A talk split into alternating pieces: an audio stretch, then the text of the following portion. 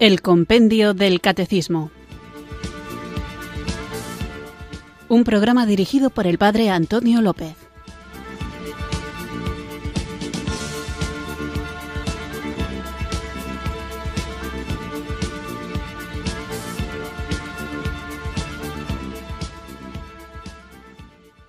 Buenas tardes, queridos oyentes de Radio María. Recibido un cariñoso saludo desde Irurzun, en Navarra, quienes sintonizáis una tarde más esta radio que cambia vidas, esta emisora de la Virgen, Radio María, para escuchar el programa El Compendio del Catecismo, nuestro espacio diario de formación católica, en el que, guiados por el libro del Compendio del Catecismo, tratamos de conocer esta hermosa fe que nos salva y que estamos llamados no solo a creer, sino también y sobre todo a vivir y vivirla no de manera individual, no solo hacia adentro, sino también como la propia fe tiene por esencia hacia afuera.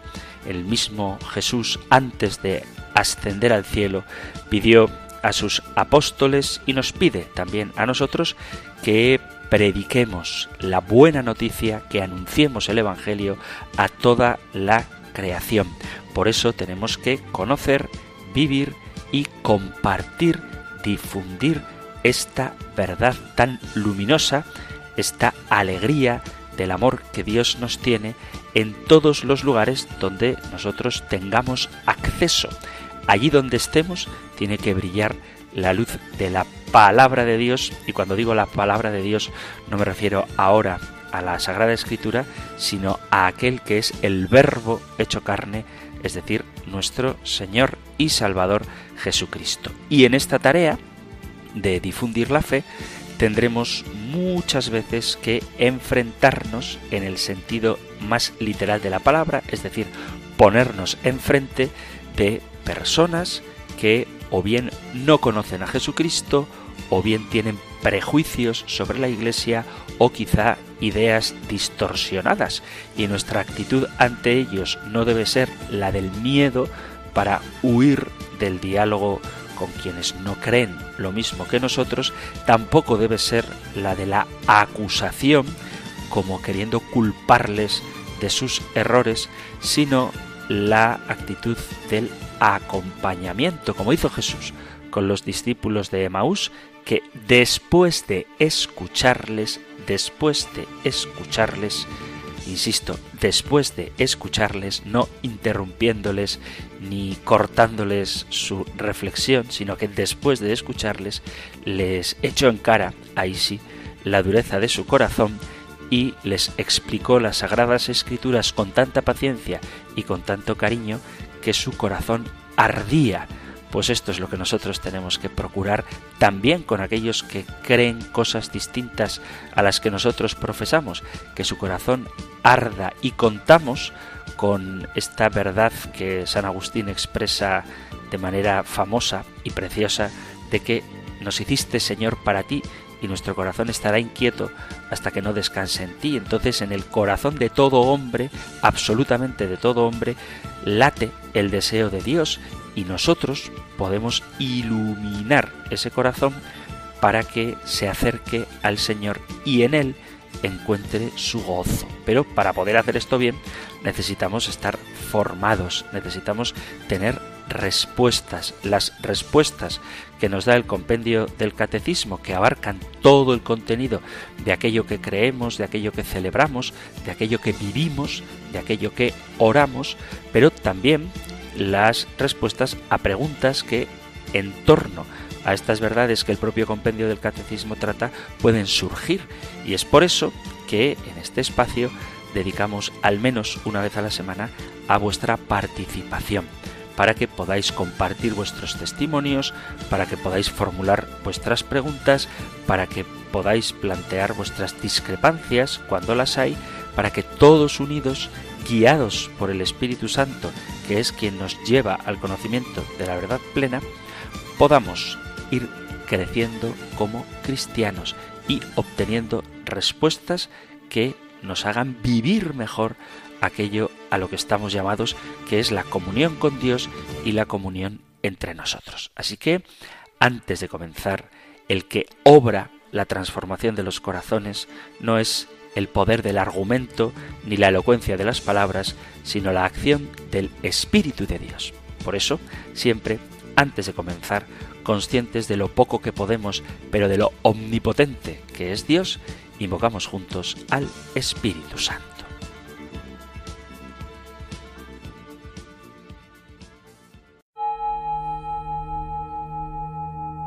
Ven Espíritu, ven Espíritu, ven Espíritu.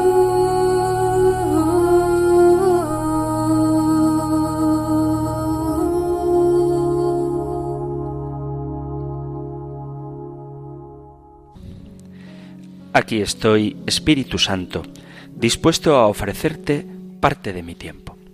Escuché tu llamada al servicio y estoy intentando seguir a Jesús en esta misión que me confías. Necesito tu compañía y la fuerza de tu gracia. Dame un profundo gusto por mis tareas, un intenso fervor y una profunda alegría. No confío en mis fuerzas ni en mis capacidades, sino en tu constante ayuda.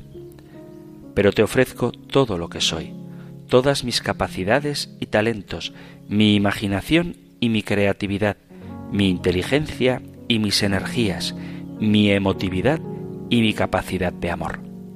Quiero que todo esté al servicio de tu gloria, para el bien y la verdad, para que puedan triunfar en esta tierra. Ven, Espíritu Santo. Amén.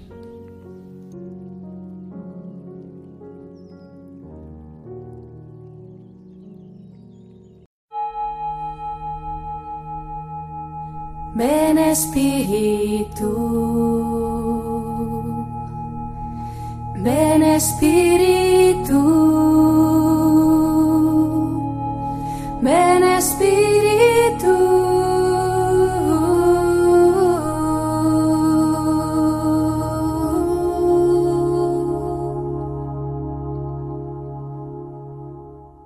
Después de haber invocado juntos el don del Espíritu Santo, vamos allá con nuestro nuevo programa que hoy dedicaremos a vuestra participación. Vosotros, queridos amigos, queridos oyentes, con mucha generosidad no solamente dedicáis tiempo a escuchar el programa, sino que todos los días, afortunadamente, dedicáis también tiempo a escribir al programa formulando vuestras preguntas o dando vuestro testimonio. Así que voy a empezar por una carta un poquito larga. Os animo a que seáis más breves, pero como dice muchas cosas, voy a compartirla con vosotros y luego la comento. Está enviada al correo electrónico compendio arroba radiomaria.es. Dice Buenas tardes, Padre Antonio, que Dios le bendiga. No voy a dirigirme a usted manifestando su gran elocuencia y facilidad de transmisión de lo que quiere enseñar a todos sus oyentes. Ello está muy claro y le haría pecar de vanidad si así lo hiciera. Pero sí quiero dar gracias a la Virgen de que existan personas como usted de vida consagrada, porque son luz del mundo y sal de la tierra, guiando a los profanos que como yo buscan a Dios. En cuanto a la feligresía en España, me llama mucho la atención, por ejemplo, a la iglesia donde yo habitualmente acudo a la Santa Misa, casi yo diría que el 50% de los asistentes son gente latinoamericana y algún africano. Observo a los nativos y comparo con los emigrantes y es inmigrantes, habría que decir, y es muy significativo. Me produce una gran alegría ver con qué sentimiento escuchan y celebran la misa, con qué fervor y humildad están en las misas. Los nativos veo su presencia como un deber, mientras los emigrantes los veo como si asistieran por una necesidad de reunirse con Jesús en el Santísimo Sacramento y sentirlo con respeto y devoción. Es cierto también que a veces siento tristeza cuando algún sacerdote durante la consagración rápidamente hace el rezo ante el cáliz, se arrodilla y rápidamente se levanta, es decir, realiza un rito y no una conversación con Jesús sacramentado, recordando aquellas palabras de Háblame, Señor, que tu siervo escucha. Aquí estoy, Jesús mío, para hacer tu voluntad, como hacía el Padre Pío. Volviendo al tema principal por el que me dirijo a usted, es que pueda comunicar a todos sus oyentes, no solamente de Radio María, sino también en su conferencia o enseñanzas en centros de seminaristas o colegios, el poderoso poder de la Santa Providencia. Ejemplos. Oye, ¿sabes qué me pasó ayer? Iba a cruzar y una voz detrás de mí dijo Cuidado. Y en ese momento me pasó un coche rozando. No me llevó por delante de milagro. Oye, ¿te enteraste que hace una semana un bebé cayó de un segundo piso y fue a caer en brazos de un señor que pasaba por ahí? Es increíble. El otro día iba conduciendo normalmente, respetando el límite de velocidad. De pronto, no sé qué había en la carretera, que el coche se me fue perdiendo el control y me empotré contra otro. Cuando vi que iba a chocar, irremediablemente dije Dios mío, mis hijos. Perdí el conocimiento durante poco más de un minuto. Desperté y no me ha ocurrido absolutamente nada. El coche quedó para la chatarra. El otro solamente recibió el impacto en un lado y el conductor no le pasó nada. Providencial.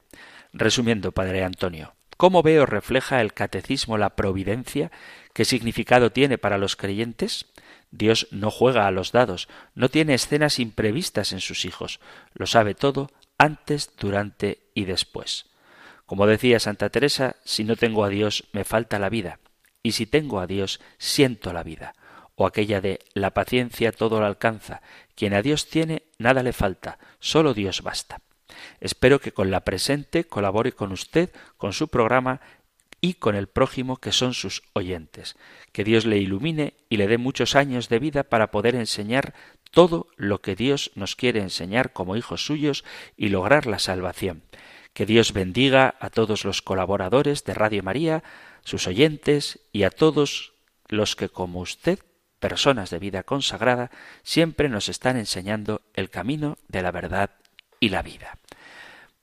Hasta aquí el correo electrónico enviado a compendio arroba y lo primero de todo, muchísimas gracias, aunque no quiera hacerme pecar de vanidad, pues agradezco que le guste la elocuencia con la que hago el programa. Así que no voy a profundizar en esto, pero no lo digo por mí. En general, no tengáis miedo a decir a la gente las cosas que hacen bien. Porque a veces, por no hacerles pecar de vanidad, se nos olvida que, como somos humanos, necesitamos caramelitos y es bueno que estimulemos a la gente con la que tratamos reconociéndoles las cosas que hacen bien. No se trata de hacerles pecar de vanidad, se trata de reconocer que Dios realiza en ellos obras buenas y esto se reconoce cuando se las agradecemos y cuando somos capaces de subrayar que alguien está haciendo las cosas bien. Lo mismo que tenemos la obligación para ayudarle a corregirse de decirle a otro lo que está haciendo mal, también tendríamos la misma obligación con la intención de estimularle a reconocerle lo que hace bien.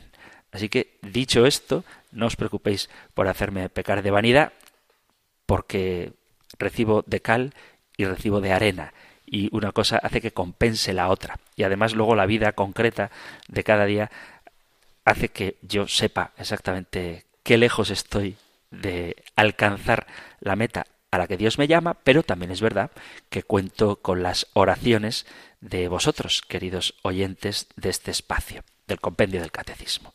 Entonces, no tengáis miedo, no en el caso del programa, sino en vuestra vida, agradecer y reconocer lo que la gente con quienes tratáis hacen bien, porque eso es algo muy bueno, muy estimulante y da gloria a Dios. En cuanto a lo que dice de la gente que asiste a la misa, él habla de emigrantes, habría que decir más bien inmigrantes, no sé en qué parroquia está, que la mitad son extranjeros, pero habría que evitar juzgar las intenciones de las personas, habría que evitar juzgar cómo está el corazón de las personas. ¿Por qué digo esto? Porque por carácter, por carácter, la gente latinoamericana y la gente africana es mucho más expresiva que la gente española en general. Lo mismo que la gente del norte tiene una forma de expresarse diferente a la gente del sur, no es lo mismo acudir a una misa en un pueblo del norte del País Vasco que en un pueblo del sur de Andalucía no es lo mismo porque el modo que tiene de expresarse la gente, no solo en misa, sino también en la calle, es decir, tú vas a un bar a pedir un café en el norte y el camarero te va a atender correctamente, pero de una manera, y sin embargo, yo que veraneo en Andalucía, pides un café en el sur, en Cádiz, y la simpatía, la expresividad, las bromas, incluso el acento y el modo de hablar del camarero del sur, pues no tienen nada que ver con el modo de hablar, de expresarse, incluso el lenguaje y el acento del camarero del norte. Y esto que ocurre en la vida cotidiana ocurre también en la Santa Misa. Es decir, cuando una cultura es más emocional, más expresiva, cuando tiene una forma de hablar mucho más gesticulante o moviendo, modulando la voz, eh, expresando tanto el cariño como la rabia, de una manera diferente, es lógico que eso se traslade también a la celebración de la Santa Misa. Pero no tenemos que quedarnos solo en lo que vemos exteriormente, sino sobre todo fijarnos en algo que realmente no podemos ver, que es cuál es su actitud interior ante Dios. Entonces, puede que las personas inmigrantes sean más expresivas y que los indígenas, los, los, propios de la tierra, sean menos expresivos, pero eso no significa necesariamente que la expresividad sea sinónimo de la comunión con Dios. Aunque bien es cierto, esto es una opinión personal, que a veces se echa de menos un poquito más de externalización, exteriorización de lo que va por dentro, pero lo que hay por dentro no lo sabemos. Y lo mismo habría que decir con respecto al sacerdote que dice ella, o él, el, el autor de este correo electrónico, es un varón, que dice él, de que hay sacerdotes que rápidamente hacen un rito en vez de una conversación con Jesús sacramentado.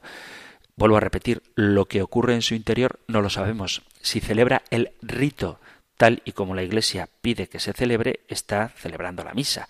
Otra cosa es que te dé más o menos devoción. Y otra cosa, y no solo por defender al cura, sino en honor a la verdad, hay que saber de dónde viene y a dónde va. Es una pena que así sea, pero lo cierto es que sobre todos los domingos es muy raro, pero muy raro, encontrarse a un sacerdote que pueda estar un rato antes de la misa preparándose para ella, rezando, incluso acogiendo, recibiendo a los feligreses que acuden al encuentro con el Señor en la misa dominical y es muy difícil que después de la misa el sacerdote pueda quedarse atendiendo a la gente, saludándole o dando gracias al Señor por la Eucaristía que acaba de celebrar, sino que normalmente vienen corriendo de un lugar de celebrar misa a otro y probablemente también cuando acaben la misa que están celebrando se tienen que ir a por otra.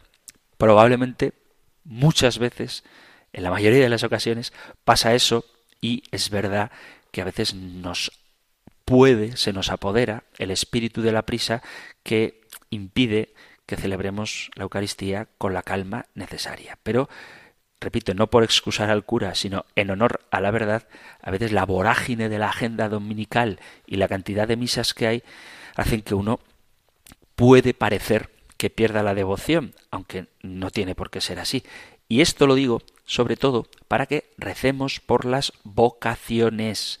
Hay fieles a veces que expresan su queja porque el cura no está confesando o porque no se le ve en el pueblo, porque yo recuerdo hace 50 años don Manolo, que era el párroco, siempre estaba en el pueblo, sin embargo este curilla joven, Javi que se llama, es un ejemplo que estoy poniendo, va de un lado para otro corriendo, pues sí, seguramente tendréis razón, pero es que don Manolo era el párroco de tu pueblo, solo de tu pueblo, y apostaría a que tenía un vicario o dos, o coadjutores, estoy seguro. Sin embargo, Javi el cura joven, pues resulta que es el párroco no de un pueblo, sino de cinco, y no tiene coadjutor, y además, a lo mejor, además de párroco de cinco pueblos, es el delegado de la pastoral juvenil y da clases en el seminario. Y entonces eso hace que andemos muchas veces con prisa. Esto lo digo para que valoremos, lo que decía al principio, lo que los sacerdotes hacen por nosotros y que muchas veces esa falta de presencia o de calma a la hora de celebrar la misa es la consecuencia de un mundo secularizado donde los padres no educan a los hijos en el escuchar la voz de Dios y por eso hay escasez de vocaciones. Y eso es un drama que cuando hablamos de ello así en teoría parece que no nos afecta demasiado, pero que en la hora práctica, a la hora de la verdad, vemos que sí que tiene consecuencias. Entonces, pedir por las vocaciones no es pedir en abstracto. Pedir por las vocaciones es pedir que haya una atención espiritual adecuada en todas partes que haya sacerdotes en todos los lugares que con calma, con tiempo, con una auténtica implicación en el pueblo, puedan vivir su ser pastores, pero con tanta diversidad de tareas que no es voluntad del sacerdote, muchas veces resulta difícil hacer esto. Y por último, la pregunta que plantea nuestro oyente sobre la divina providencia. Ya hablamos de ello en el compendio del catecismo en varias preguntas. Os recuerdo que siempre que queráis podéis recurrir a los podcasts del programa, que los encontráis o en la página web de Radio María o en la aplicación de vuestro teléfono móvil, donde de una manera muy sencilla, muy intuitiva, como se suele decir, podéis buscar el podcast del programa y la pregunta a la que vosotros os queráis referir. O sea que cuando pasan los programas no os olvidéis de ellos y sabéis que Radio María, que quiere que sus oyentes estén bien formados, pone a vuestra disposición los podcasts, es decir, los programas ya emitidos para que cuando queráis podáis volver a escucharlos. Y en concreto teníamos varias preguntas sobre la divina providencia. La 55, la 56 hablan explícitamente de la providencia divina y la 57 y la 58 muy relacionadas con este tema sobre el misterio del mal. Si me lo permitís, os voy a recordar sin explicarlas, las preguntas y las respuestas referidas a la providencia. La pregunta 55 dice, ¿en qué consiste la providencia divina? La providencia consiste en las disposiciones con las que Dios conduce a sus criaturas a la perfección última a la que Él mismo les ha llamado. Dios es el autor soberano de su designio, pero para realizarlo se sirve también de la cooperación de sus criaturas, otorgando al mismo tiempo a éstas la dignidad de obrar por sí mismas, de ser causa unas de otras. Eso es la pregunta 55. Y la 56, ¿Cómo colabora el hombre con la providencia divina? Dios otorga y pide al hombre, respetando su libertad, que colabore con la providencia mediante sus acciones, sus oraciones, pero también con sus sufrimientos, suscitando en el hombre el querer y el obrar según sus misericordiosos designios. Esto es una cita de la carta a los Filipenses capítulo 2 versículo 13. Y el oyente, cuando habla de la providencia, incurre en un error que es muy común y es el de pensar que la providencia actúa cuando las cosas nos salen según lo que nosotros consideramos que es bueno. De tal forma que si en un accidente de tráfico yo me libro de sufrir algún daño, ahí actúa la providencia de Dios. Pero ¿eso qué significa? Que cuando hay accidentes mortales Dios no está actuando en su providencia. ¿Significa eso que cuando alguien se sana milagrosamente de una enfermedad, Dios ha obrado con providencia, pero cuando esa persona muere, el Señor ya no actúa amorosamente sobre el que padece esta enfermedad? Pues la respuesta es que no. La providencia está presente en todo lo que ocurre, aunque siempre, como dice la pregunta 56, respetando el Señor la libertad del hombre. Por eso, la pregunta 57 y 58 habla de este gran misterio que genera tanto escándalo a la hora de aceptar la fe en Dios, que es la existencia del mal. Si Dios es poderoso y providente, dice la pregunta 57, ¿por qué entonces existe el mal? Al interrogante tan doloroso como misterioso sobre la existencia del mal, solamente se puede dar respuesta desde el conjunto de la fe cristiana. Dios no es, en modo alguno, ni directa ni indirectamente, la causa del mal. Él ilumina el misterio del mal en su Hijo Jesucristo, que ha muerto y ha resucitado para vencer el gran mal moral que es el pecado de los hombres y que es la raíz de los restantes males. Eso dice la pregunta 57 y la 58. ¿Por qué Dios permite el mal? La fe nos da la certeza de que Dios no permitiría el mal si no hiciera salir de él un bien del mal mismo. Esto Dios lo ha realizado ya admirablemente con ocasión de la muerte y resurrección de Cristo. En efecto, del mayor mal moral, la muerte de su Hijo, Dios ha sacado el mayor de los bienes, la glorificación de Cristo y nuestra redención. Si queréis profundizar sobre este tema, vuelvo a repetir, os remito a los podcasts de los puntos 55, 56, 57 y 58. Dios en su providencia está presente absolutamente en todo lo que ocurre. Pero para entender el designio de Dios no podemos prescindir del misterio del pecado, que es una realidad que por la libertad del hombre existe en el mundo y sus consecuencias, ni tampoco del gran misterio de la cruz, la redención de Cristo obrada en la cruz. Nadie puede negar que el plan de Dios pasa por la cruz y por lo tanto nadie puede vivir sus sufrimientos en esta vida prescindiendo de la cruz. La cruz es, como dice el compendio, lo que ilumina el misterio del mal. Pero por no repetir el programa, ya lo dejo aquí, simplemente animándoos a confiar en el Señor siempre, en su divina providencia, siempre, en su infinita misericordia, siempre, incluso cuando las cosas no salgan como nosotros teníamos previsto, porque los caminos del Señor no son los nuestros y sus planes son mucho más elevados que los nuestros, así como el cielo es más elevado que la tierra. Esto es lo que dice Isaías porque como los cielos son más altos que la tierra, así mis caminos son más altos que vuestros caminos, y mis pensamientos más que vuestros pensamientos. Isaías 55, 9. Así que aunque no entendamos, podemos aguardar y confiar siempre en nuestro Padre Dios. Vamos allá con otro correo electrónico enviado también a compendio de una oyente que nos escribe desde Sevilla diciendo Estimado Padre Antonio, menudo revolcón le da usted a los sábelo todo. Yo la verdad me divierto mucho y lo felicito. Ahora, como se está hablando de la oración mental y vocal, creo que tienen las dos el mismo valor siempre que se piense con la cabeza lo mismo que se va diciendo con los labios y no se está pensando, por ejemplo, en la comida que se va a hacer mañana. Corríjame, padre, por favor, si estoy equivocada pues muchas, un afectuoso saludo dice, pues te devuelvo el afectuoso saludo, te doy las gracias por escuchar el programa y también por compartir tu opinión y tu pregunta.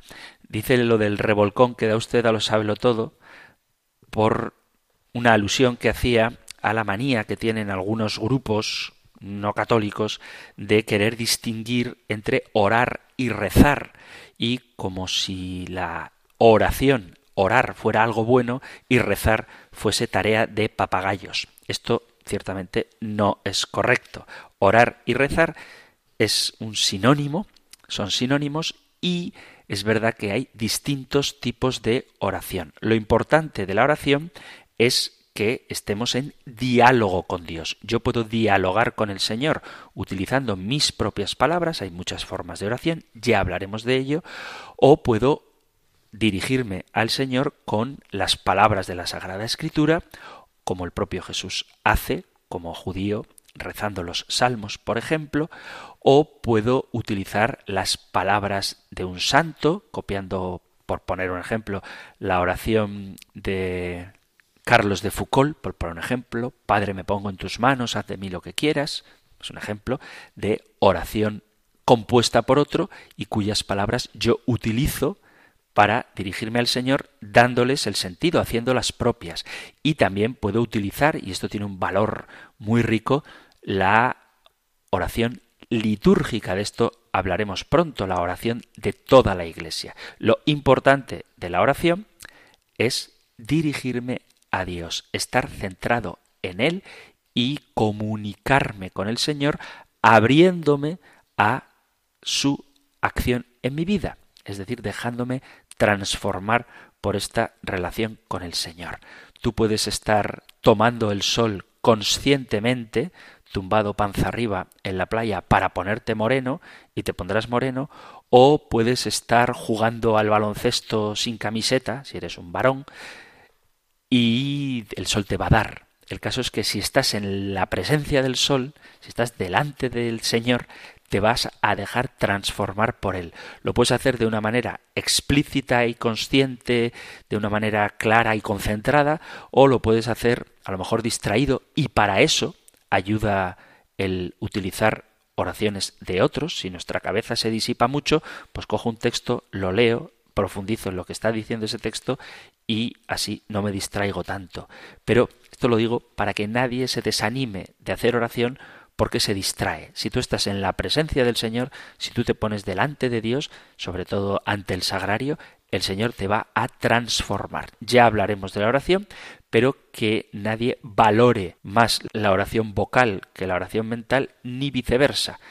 Hay momentos del día, situaciones personales, a lo mejor estás muy estresado, te pones delante del Señor y se te vienen recurrente e involuntariamente a la cabeza problemas de trabajo. Bueno, pues coge un texto, coge una oración, coge una meditación de otro y haz la tuya. Y luego existe, que tiene un valor, si queréis, más especial todavía, la oración litúrgica, de manera sobre todo particular, la Santa Misa. ¿Eh? La misa es una forma de oración y es la forma de oración más perfecta. Y ahí no utilizas tus palabras, sino que te unes a toda la Iglesia, la triunfante, la purgante y la peregrinante, para dar gloria a Dios, para escuchar su palabra, para acogerle y para dejarte transformar por él. La oración siempre da frutos de santidad pero no hay nada que corregir a esta oyente. Dice, corríjame si estoy equivocada. No, no estás equivocada. La oración, siempre que sea diálogo con el Señor, siempre que sea estar en presencia de Dios, tiene mucho valor. Ya que he mencionado la oración de Carlos de Foucault, que pronto será canonizado, vamos a hacer una pequeña pausa musical escuchando precisamente este bello texto de el Beato de momento, por poco tiempo, Carlos de Foucault, Padre, me pongo en tus manos.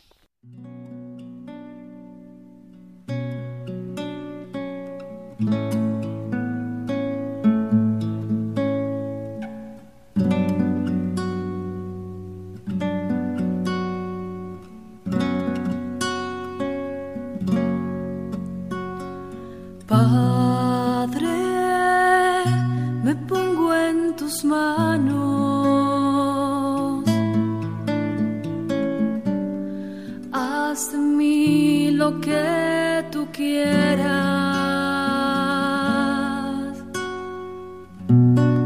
Padre, me pongo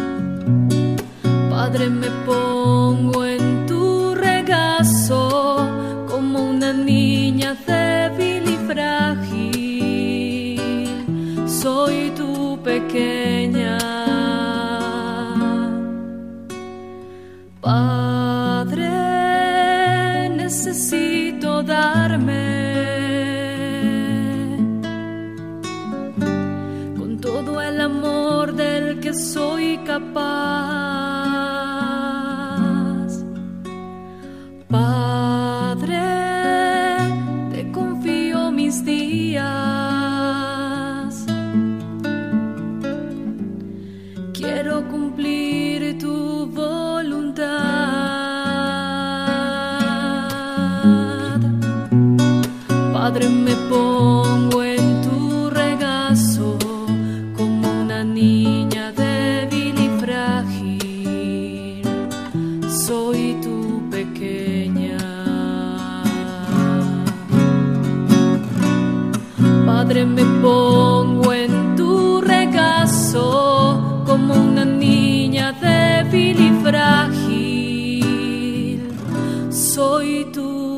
Tu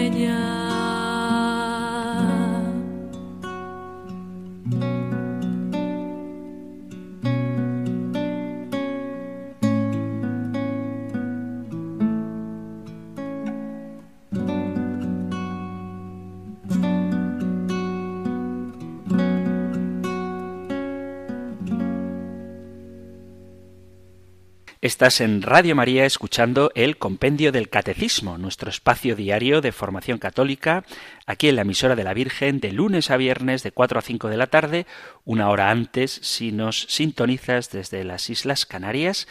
Y acabamos de escuchar no el texto literal de el padre Carlos de Foucault, pero sí una preciosa canción inspirada en su hermosísima oración Padre, me pongo en tus manos. Y continuamos con el programa de hoy que estamos dedicando a vuestra participación, a las preguntas, los testimonios, todo lo que queréis compartir y que podéis enviar al correo electrónico compendio arroba radiomaria.es, compendio arroba radiomaria.es o al número de teléfono de WhatsApp 668 594 383 668 594 383 o compendio arroba radiomaria.es. Algunos habéis enviado vuestra preocupación, que me enternece y agradezco porque ha habido varios días de reposiciones del programa.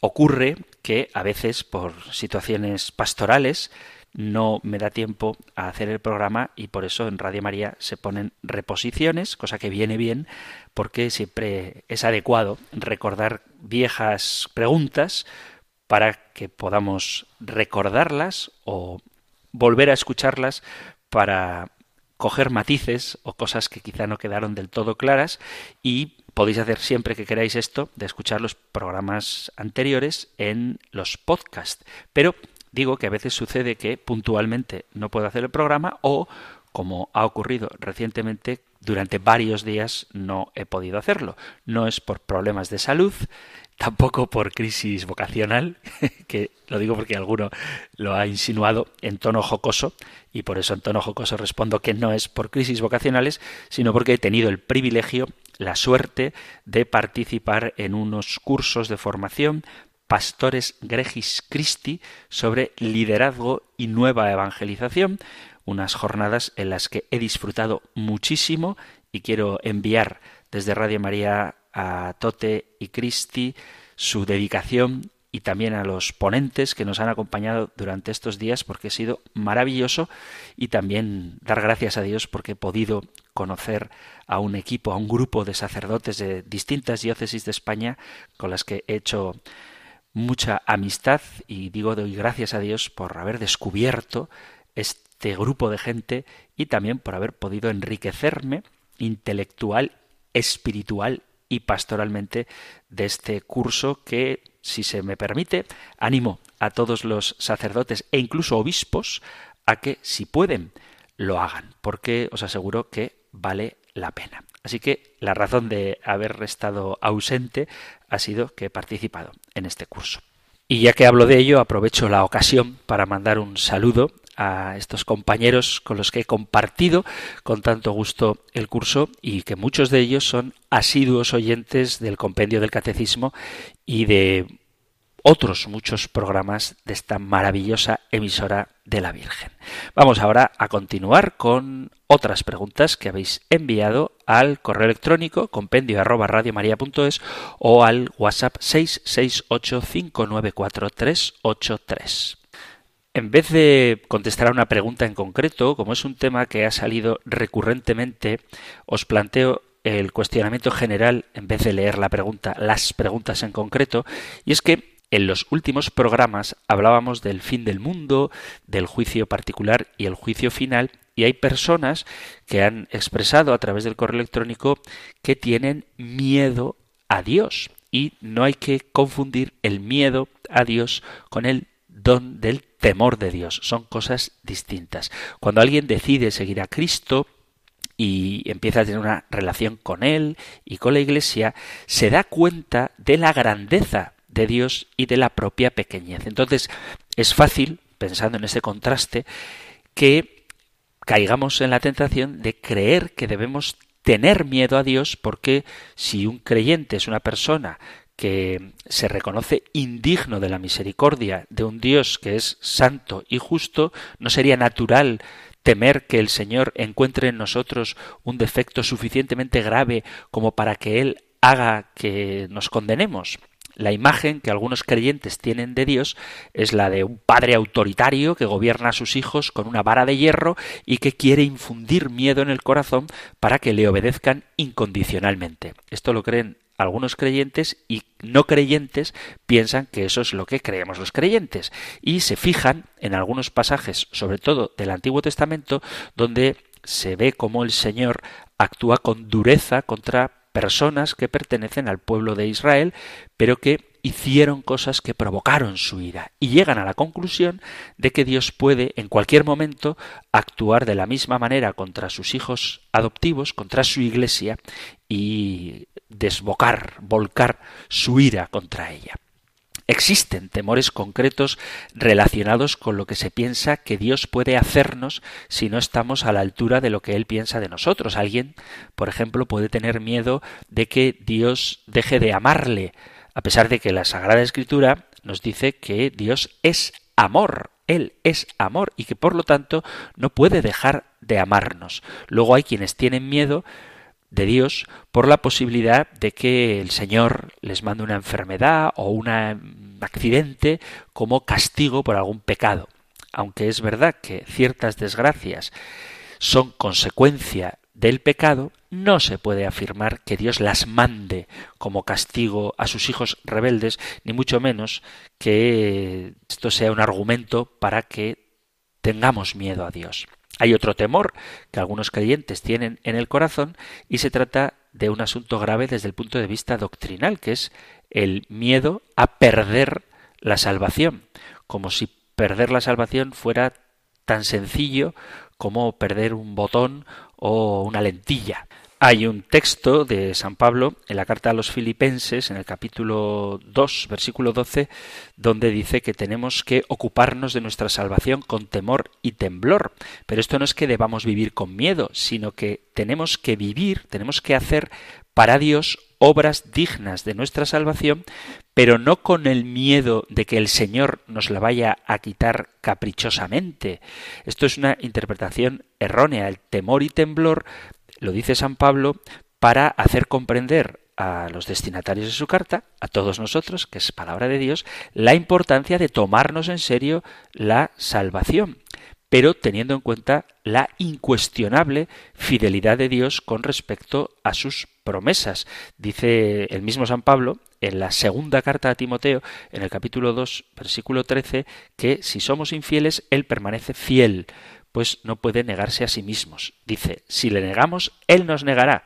Si le somos infieles, Él permanece fiel porque no puede negarse a sí mismo. ¿Esto qué significa? Que el Señor es fiel a sus promesas. Y aquí encontramos la razón por la que podemos vivir confiadamente, porque el Señor no cambia de opinión a propósito de si quiere que seamos salvados. Él quiere que seamos salvados, Él quiere cumplir sus promesas. De nosotros depende, si la negamos nos negará, ser fieles o no a Él. Si le negamos, como Él es fiel y no puede negarse a sí mismo, estaremos abocados a lo que nosotros mismos hemos elegido. Por eso Dios no quiere que tengamos miedo de Él, sino que ha puesto a nuestro alcance la posibilidad de gozar de su presencia en nuestra vida diaria y en la vida eterna. Entonces, ¿qué significa temer a Dios? Temer a Dios hay que entenderlo como tener reverencia a Dios. Por ejemplo, dice el Evangelio de San Mateo en el capítulo 10, versículo 28 en adelante, no tengáis miedo a los que matan el cuerpo, pero no pueden matar el alma, en cambio, temed, reverenciad a aquel que puede destruir el alma y el cuerpo en el infierno. Queda claro que nuestra actitud para con Dios tiene que ser de reverencia, porque Él es el Rey de Reyes y Señor de Señores. Entonces, ¿qué decir a los que tienen miedo a Dios? Es muy sencillo le tenemos miedo a Dios, bueno, le tienen miedo a Dios quien le tenga miedo a Dios porque le conoce poco.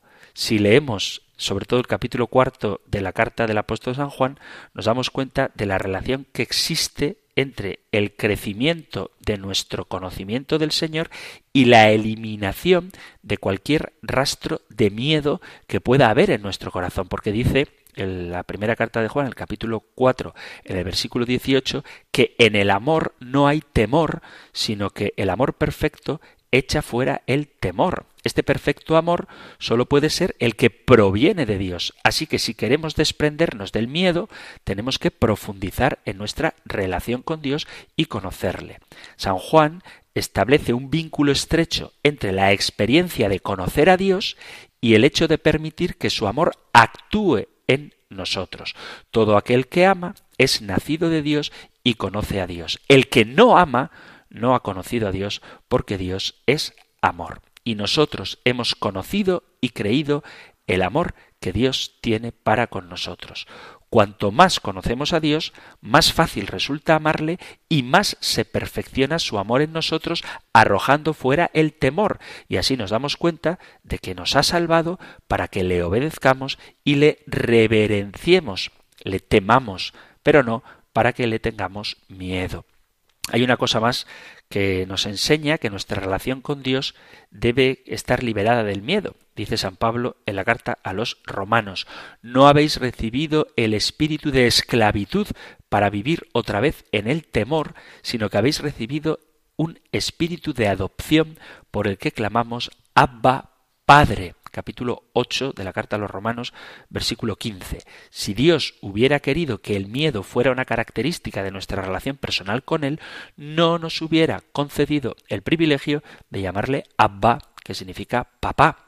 Y como sus hijos amados, no tenemos nada que temer en lo que se refiere a su plan para con nosotros, porque la palabra del Señor dice que yo sé los pensamientos que tengo acerca de vosotros, pensamientos de paz y no de mal, para daros el fin que esperáis. Entonces, una cosa es temer a Dios, tomarnos en serio su palabra, reverenciarle, reconocerle como quien es en verdad, y otra cosa muy distinta es tenerle miedo. Por eso nosotros debemos temer, en el sentido de reverenciar, de darnos cuenta de que estamos ante algo enorme, grandioso, majestuoso, que es Dios y su juicio y prepararnos para Él, sabiendo que si le amamos, Él nos acogerá, y otra cosa es tenerle miedo, como si el Señor quisiera para nosotros otra cosa distinta que el mejor de los bienes. Por eso, temor de Dios sí,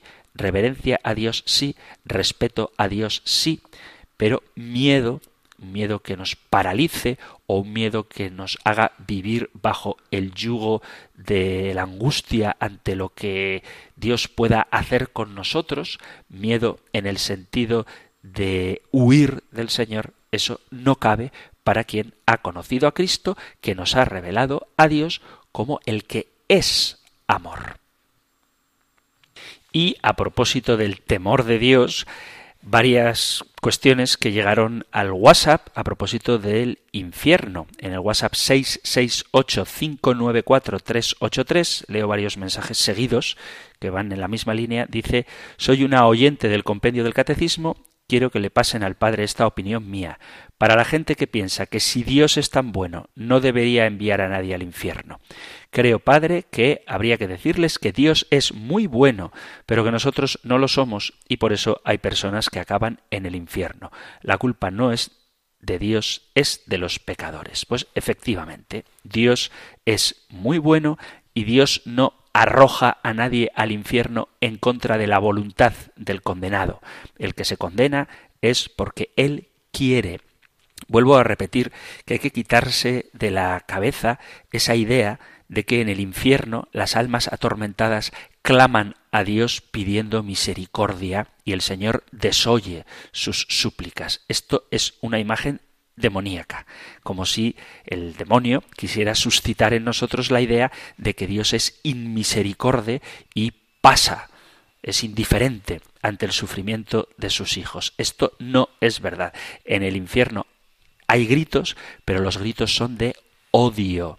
Lo que ocurre en el infierno es que la gente proclama, grita, chirría en blasfemias. Hay un dato muy curioso de la vida de San Francisco de Sales, que tuvo un periodo de su vida en el que, por la razón que sea, él pensaba que estaría condenado y lo único que le pedía a Dios era, ingenuo de él, que en el infierno no se blasfemara. Es imposible que alguien a quien le atormenta que se hable mal de Dios acabe en el infierno. Nadie que ame a Dios puede condenarse, porque todos, y aunque esto suene escandaloso, es cierto, todos, incluso los condenados, son amados por Dios.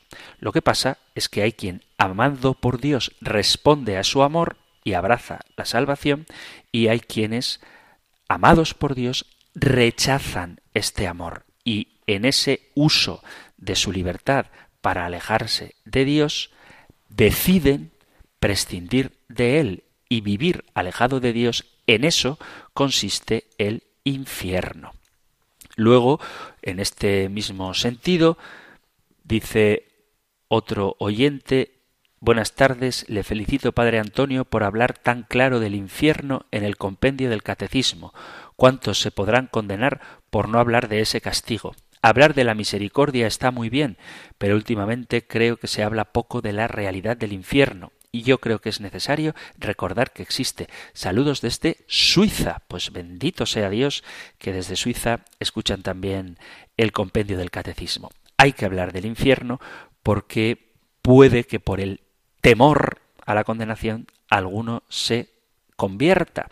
Pero también es verdad que no hay que centrarse en ello, hay que centrarse en el plan de salvación al que Dios nos convoca a todos que es vivir en su presencia. Pero lo contrario de vivir en la presencia de Dios, vivir alejado de Dios, eso es el infierno y es una realidad terrible y pavorosa de la que también es necesario predicar, de la que hay que prevenir, contra la que hay que advertir, para que la gente no viva pensando que lo que hacemos en este mundo es indiferente a Dios, sino que seamos conscientes de que todas nuestras acciones tienen repercusión en la vida eterna, para bien o para mal. Depende si buscamos hacer la voluntad de Dios o si nos alejamos de ella.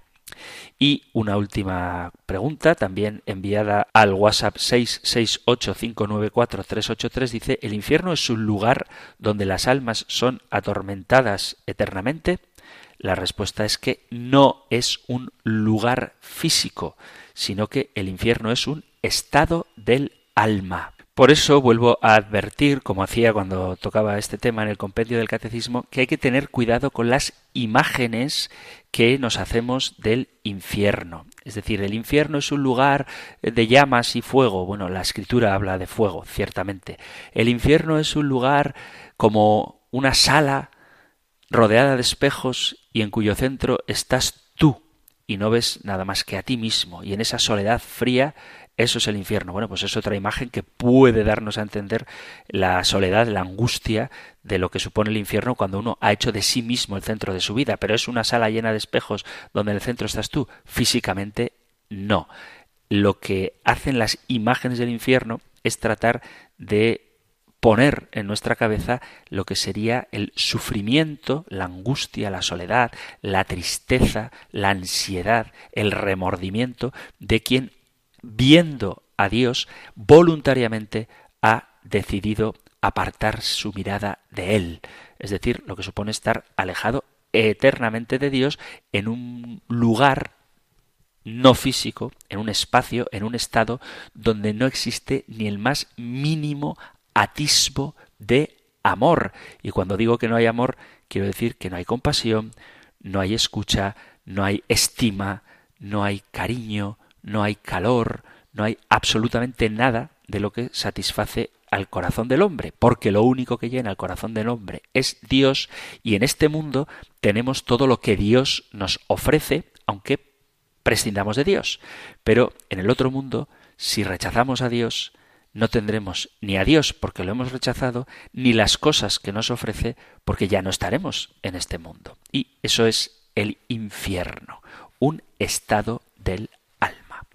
Aunque es verdad que hay que hablar del infierno, no debemos olvidar que nuestra meta es el cielo y que Jesucristo en su iglesia ha dejado todas las herramientas necesarias para que podamos acceder a la salvación que Dios nos ofrece. Tenemos la ayuda de los sacramentos, la confesión cuando hemos cometido pecado y la Eucaristía que nos fortalece y nos hace entrar en comunión íntima y física con el cuerpo de Cristo resucitado.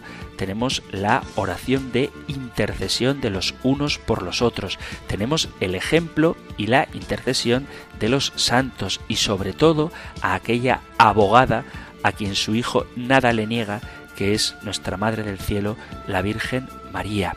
Por eso no debemos tener miedo a la condenación si queremos alcanzar la salvación, porque Dios nos convoca, nos llama y nos sustenta para que vayamos a donde Él quiere, como dice Jesús, me voy a prepararos un lugar para que donde yo estoy estéis también vosotros conmigo.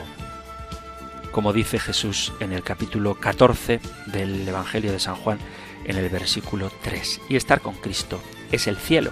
Por eso tenemos que ir construyéndolo ya en la tierra, procurando encontrarnos con Él en la Eucaristía, en su palabra, en los hermanos, especialmente en los más pobres y necesitados. Hemos llegado al final del tiempo para el programa de hoy. Os agradezco mucho a quienes enviáis vuestras preguntas o vuestros testimonios al correo electrónico o al número de teléfono de WhatsApp. Son muchas las preguntas, os pido paciencia, no dejéis de enviarlas para que así podamos dedicar al menos un día a la semana a vuestra participación y nuestra relación sea más interactiva, podamos sentir más cercanos a los oyentes precisamente gracias a que participáis en el programa.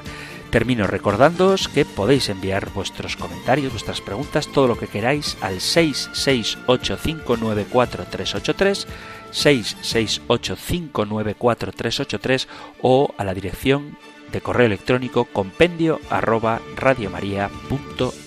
Terminamos recibiendo la bendición del Señor. El Señor te bendiga y te guarde, el Señor ilumine su rostro sobre ti y te conceda su favor, el Señor te muestre su rostro y te conceda la paz. Muchísimas gracias por estar ahí, gracias por escuchar el compendio del catecismo y si queréis volveremos a encontrarnos en un próximo programa. Un fuerte abrazo.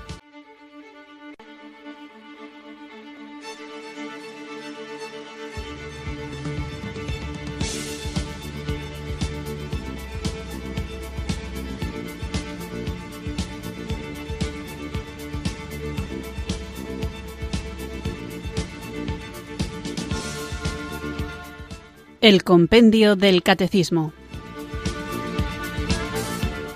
Un programa dirigido por el Padre Antonio López.